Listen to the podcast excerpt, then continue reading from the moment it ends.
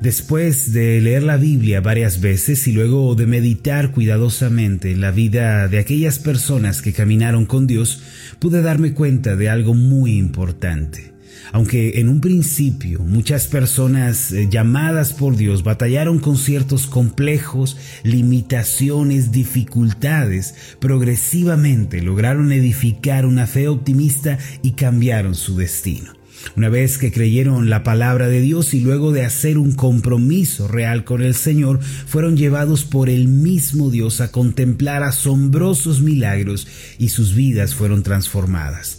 La mayoría de estas personas, tales como Abraham, Jacob, Moisés, también Job, David, Josué, Josías, la lista sigue, estuvieron frente a escenarios devastadores y sumamente adversos en donde tener esperanza parecía algo absurdo. Sin embargo, al poner su confianza en Dios y obedecer con diligencia, ellos fueron poseedores de una fe grande y salieron adelante. Es debido a esto que creo que cada uno de nosotros, los hijos de Dios, aunque vengamos de una temporada de fracasos o aunque nuestra situación presente sea demoledora, podemos edificar una fe optimista si tan solo creemos en la palabra de Dios y obedecemos al Señor. No creo que los hijos de Dios debamos vivir abrazados, aferrados al complejo de fracaso con una actitud pesimista y derrotista. Más bien debemos salir de allí mientras conocemos a Dios y nos fortalecemos en la fe. Hace días busqué el significado de la palabra optimista en el diccionario. Allí decía lo siguiente, persona que tiende a ver y juzgar las cosas en su aspecto más positivo o más favorable, especialmente en situaciones negativas. Esta es la definición que el diccionario le atribuye a la palabra optimista y me voy a permitir eh, leerla nuevamente para ustedes. Persona que tiende a ver y juzgar las cosas en su aspecto más positivo o más favorable, especialmente en situaciones negativas. Además, encontré que el optimismo proviene de la palabra en latín optimus, que significa muy bueno o buenísimo. Como tal, el optimismo es la cualidad que nos permite valorar y considerar positivamente cada circunstancia que nosotros vivimos. Luego de meditar en esto, me di cuenta de que esta descripción del optimismo, de la persona optimista, encaja perfectamente con lo que un cristiano debe ser y debe creer. Los hijos de Dios deben ser fundamentalmente optimistas en su corazón y en su manera de pensar. Ahora pensemos por un momento en Abraham, quien fue llamado a la edad de 75 años y se le prometió que tendría un hijo en su vejez. Además, su esposa Sara, quien era estéril, tenía 65 años de edad. Ambos eran unos ancianos. Como si esto fuera poco, Dios decidió esperar 25 largos años más para cumplir su promesa en ellos. Fue a la edad de 100 años que Abraham pudo tener en sus brazos al hijo de la promesa, Isaac. No obstante, antes de esto, él y su esposa tuvieron que confiar en Dios, aun cuando sus ojos no veían ninguna evidencia. Hebreos capítulo 11, versículo 11 en adelante dice así, por la fe también la misma Sara, siendo estéril, recibió fuerza para concebir y dio a luz aún fuera del tiempo de la edad, porque creyó que era fiel quien lo había prometido. Y el versículo 12 añade, por lo cual también de uno, y ese ya casi muerto, salieron como las estrellas del cielo en multitud y como la arena innumerable que está a la orilla del mar. Ahora piensen por un momento en Moisés, el libertador de Israel. Él fue escondido por sus padres cuando Faraón ordenó matar a todos los niños menores de dos años. Cuando fue mayor, él tuvo que tomar una gran decisión al haber sido adoptado por la hija del faraón, él se determinó a obedecer a Dios confiando en la palabra que había recibido antes que quedarse en Egipto disfrutando de los deleites temporales. Aunque sus ojos naturales no lo podían ver, con los ojos de la fe se mantuvo viendo a Dios y confió en su promesa. Aquí mismo en Hebreos 11, en los versículos 27 al 29, dice de esta forma, por la fe dejó a Egipto, no temiendo la ira del rey porque se sostuvo como viendo al invisible. Por la fe celebró la Pascua y la aspersión de la sangre para que el que destruía a los primogénitos no los tocase a ellos.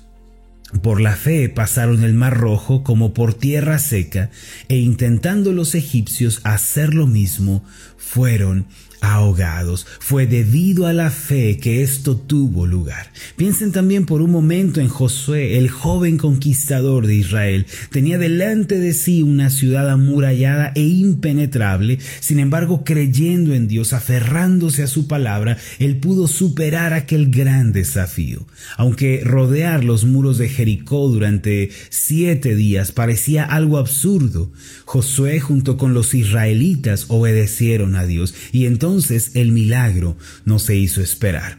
En Hebreos 11, versículo 30 dice de esta manera, por la fe cayeron los muros de Jericó después de rodearlos siete días. Mis amados, en todas estas ocasiones que estamos mencionando, hubo panoramas desalentadores, ocasiones para desanimarse y para darse por vencidos, hubo crisis, desalientos, problemas, desafíos, de todo, pero a medida que estos hombres y mujeres conocían a Dios, confiaban en Él, ellos se fortalecían en la fe y después los milagros sucedieron. Mis amados, la fe de los hijos de Dios debe ser una fe optimista, positiva, activa, llena de esperanza.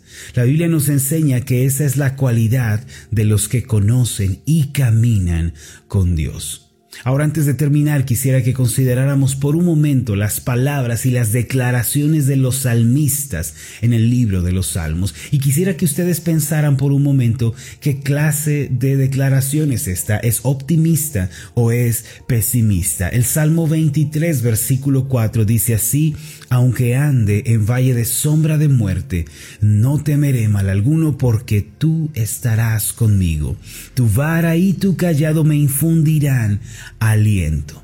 ¿En qué categoría pondría usted esta declaración? ¿Es optimista o es pesimista? Piense por unos segundos en el pasaje del Salmo 27, versículo 13, que dice, hubiera yo desmayado si no creyese que veré la bondad de Jehová en la tierra de los vivientes.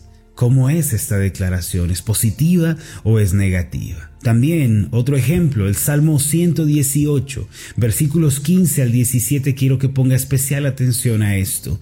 Voz de júbilo y de salvación hay en las tiendas de los justos. La diestra de Jehová hace proezas, que quiere decir maravillas. La diestra de Jehová es sublime, está por encima de lo natural. La diestra de Jehová hace valentías. Versículo 17, no moriré, sino que viviré y contaré las obras de Jehová. Mis amados, la fe de estos hombres era una fe optimista. Ellos creían en la ayuda de Dios, en su favor y en su misericordia. Sabían que el desafío que debían enfrentar estaba delante de ellos. Ellos jamás se desconectaron de la realidad, pero mientras avanzaban, se esforzaron al máximo. Ellos tenían la esperanza de ser ayudados, fortalecidos y rodeados con la gracia de Dios. Y esto es algo muy importante.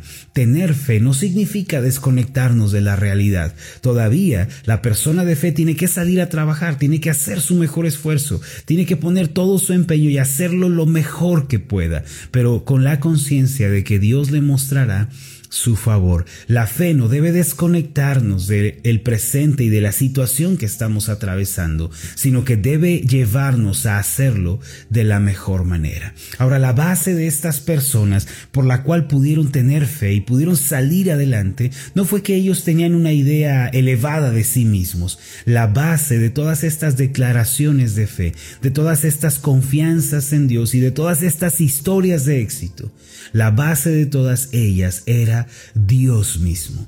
Por eso la persona que quiere edificar una fe optimista primero debe poner al Señor su palabra, su plan de salvación, la obra de Cristo como el fundamento de su vida. No hay otra manera en la que podamos tener esperanza y una fe optimista. Ahora, yo estoy de acuerdo en que aquellos que no conocen a Cristo, que no le han recibido como Señor y Salvador, lleven vidas negativas y pesimistas. Yo entiendo que ellos no tengan nada que aferrarse, pero los nacidos de nuevo, los regenerados, ellos no pueden darse el lujo de ser negativos ni derrotistas. ¿Por qué? Porque nosotros creemos en Dios, en el Dios de gracia y favor, el Dios que nos ayuda y que hace que todas las cosas obren para el bien de quienes le aman. Yo los quiero invitar para que durante esta semana, si el Señor nos presta la vida, juntos avancemos pensando en cómo podemos tener una fe optimista que enfrenta con éxito las adversidades de la vida. Si ustedes nos quieren acompañar, yo los espero el día de mañana para que juntos sigamos meditando en esto. Vamos a hacer una oración. Amoroso Dios y Padre Celestial, Muchas gracias, Señor, por la bendición que tenemos en tu palabra de ser animados e impulsados a salir adelante. Señor, encontramos tantos testimonios, tantas declaraciones sobre ser optimistas, sobre mirar hacia adelante con esperanza, que no nos queda duda, Señor, que esa es tu voluntad para nosotros. Por eso, Padre, Ayúdanos a edificar una fe que te agrade, una fe optimista, que sea una fe activa, progresiva, una fe llena de esperanza. Señor, porque es a través de la fe que tú brindas respuesta y ayuda a tu pueblo. Gracias te damos por la obra que estás haciendo en nuestra vida. En el nombre de Jesús. Amén y amén.